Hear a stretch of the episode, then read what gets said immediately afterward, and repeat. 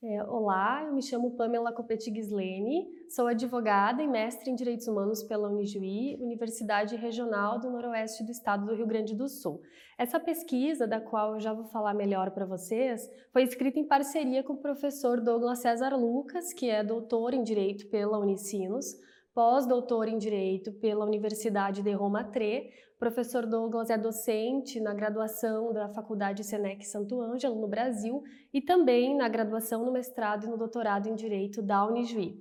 É importante referir que a Unijuí é uma das instituições apoiadoras desse evento e eu devo dizer que foi com enorme alegria, com grande satisfação que nós recebemos a notícia da aprovação uh, do nosso trabalho, da nossa pesquisa, para ser então compartilhada com vocês no primeiro seminário Luso Brasileiro de Direito Público. De imediato eu já passo então a explanação a respeito da nossa pesquisa, cujo título é Paternidade Peta por T, uma crítica à monetarização do afeto nos tribunais brasileiros. Qual foi nosso objetivo com essa pesquisa? Foi problematizar a noção de afeto a partir de um fenômeno extremamente recente nos tribunais brasileiros, que é o fenômeno da exacerbação das demandas de indenização em virtude do abandono afetivo, notadamente no que diz respeito à figura paterna.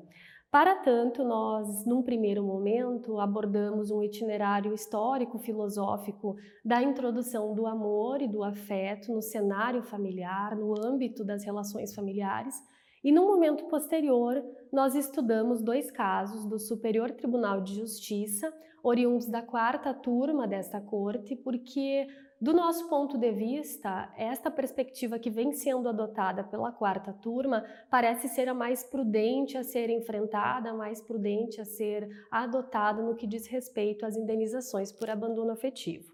Bom, é, em virtude da envergadura internacional desse evento, acho que é fundamental eu esclarecer a vocês que o Superior Tribunal de Justiça é o tribunal uh, estabelecido no Brasil a partir de 1988 para uh, firmar, então, uma uniformização da interpretação da lei federal. Então, causas que não digam respeito à demanda constitucional e nem da justiça especializada serão atribuição do STJ. Com relação às turmas, são órgãos fracionários dentro do tribunal, com atribuição para julgamento, dentre outras demandas, de casos não repetitivos. Então, os recursos especiais não repetitivos são julgados nas turmas.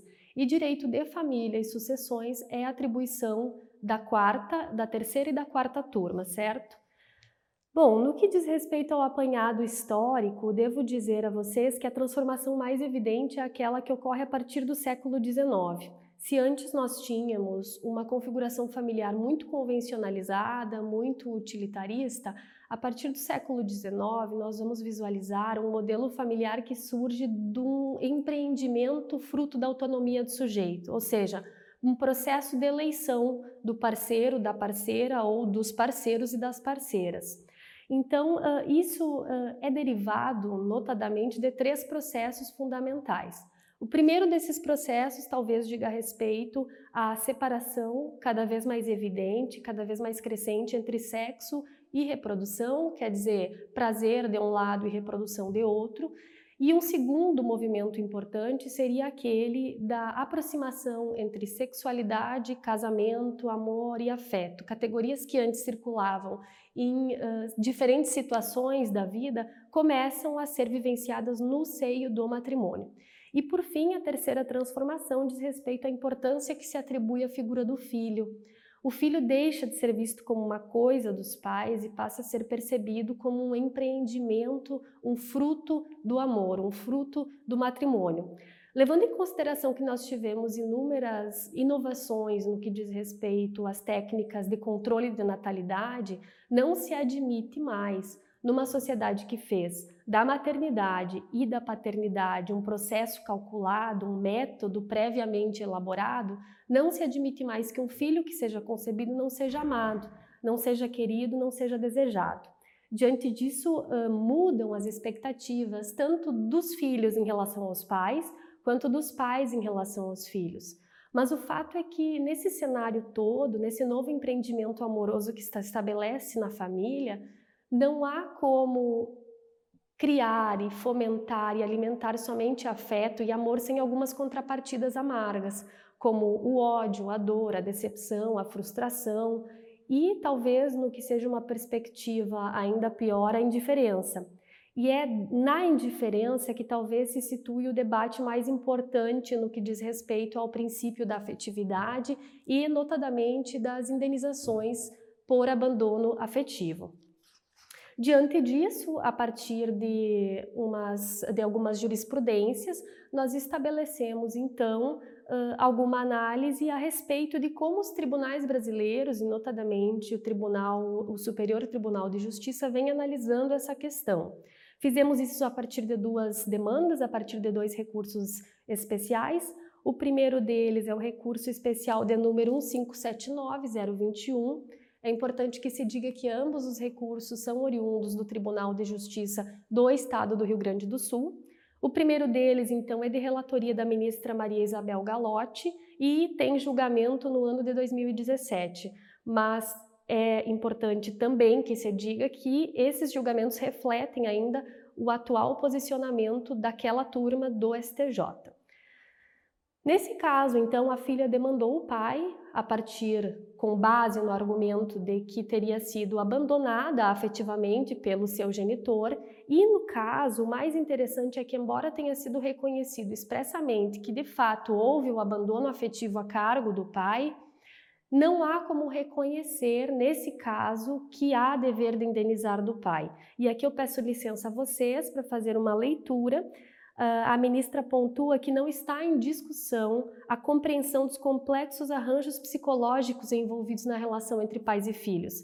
Se trata antes de definir se o ordenamento jurídico estabelece o dever de cuidar afetuosamente. E a ministra, muito sabiamente, responde que não, que o nosso ordenamento jurídico apenas estabelece um dever de subsistência, guarda e educação do ponto de vista objetivo. Bem, um segundo caso, por outro lado, ele vai trazer uma situação um pouco diferente, mas em cujo bojo também circula a questão do abandono afetivo. É o recurso especial de número 1087561, também, torno a dizer, oriundo do Tribunal de Justiça Gaúcho, nesse caso de relatoria do ministro Raul Araújo. O filho demandou o pai em virtude notadamente do fato de que houve abandono afetivo, mas o fato que nessa situação acarretou a possibilidade de indenização por danos morais não foi exatamente o abandono afetivo do pai, mas o abandono material. E isso é importante ser dito a respeito desse caso e a respeito da compreensão que a quarta turma vem adotando. Porque nessa hipótese, e aqui eu peço licença mais uma vez para fazer uma breve leitura, enquanto o filho vive em estado de verdadeira miserabilidade, muitas vezes sem alimentação e sem vestuário adequado, o pai possui uma situação financeira favorável. Possui mais de mil hectares de terra, é explorador de plantações de arroz, possui imóveis na cidade do Rio de Janeiro, terrenos e várias cabeças de gado.